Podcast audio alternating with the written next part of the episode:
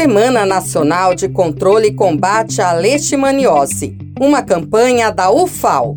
Olá, sou o Dr. Rodrigo da Silva Viana. Atualmente sou pesquisador no Laboratório de Tecnologias de Nanosistemas Carreadores de Substâncias Ativas, o Laboratório Tecnano, coordenado pela professora Camila Dornelas, o qual realiza pesquisas ligadas ao desenvolvimento e otimização de compostos conhecidos e potencialmente úteis em diversas terapias, incluindo a da leishmaniose. Atualmente, estou à frente de um projeto financiado pela Fundação de Amparo à Pesquisa do Estado de Alagoas, a FAPEAL, juntamente ao Conselho Nacional de Desenvolvimento Científico e Tecnológico, CNPq, e a Universidade Federal de Alagoas, a UFAL, dentro do Programa de Desenvolvimento Científico e Tecnológico, PDCTR, no Programa de Pós-Graduação em Materiais da UFAL.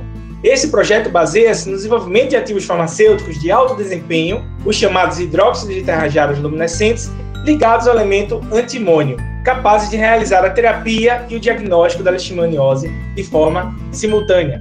Sabendo que os medicamentos que contêm o elemento químico antimônio em sua forma pentavalente são a primeira escolha para o tratamento da leishmaniose e que, mesmo estes possuindo efeitos farmacológicos apreciáveis, apresentam alguns desafios, como a sua elevada toxicidade e, em alguns casos, uma baixa eficiência farmacêutica. O nosso projeto utiliza os conceitos da química e nanotecnologia para desenvolver um novo material contendo antimônio, o nosso ativo farmacêutico, e que apresenta uma propriedade físico-química interessante, a fotoluminescência, a qual refere-se à emissão de luz após iluminação ao estímulo externo. Essa propriedade permite iluminar o material com a fonte de luz, por exemplo, ultravioleta, e verificar uma resposta de luz, por exemplo, vermelho, visível no interior das células.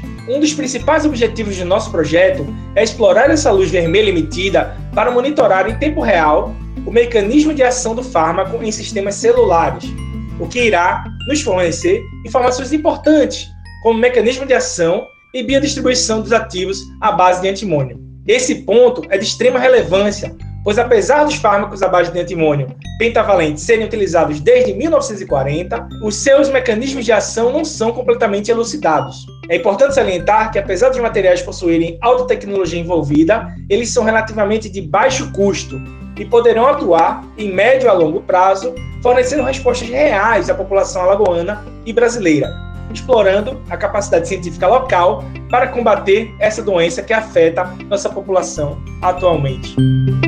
Semana Nacional de Controle e Combate à Leishmaniose. Uma campanha da UFAL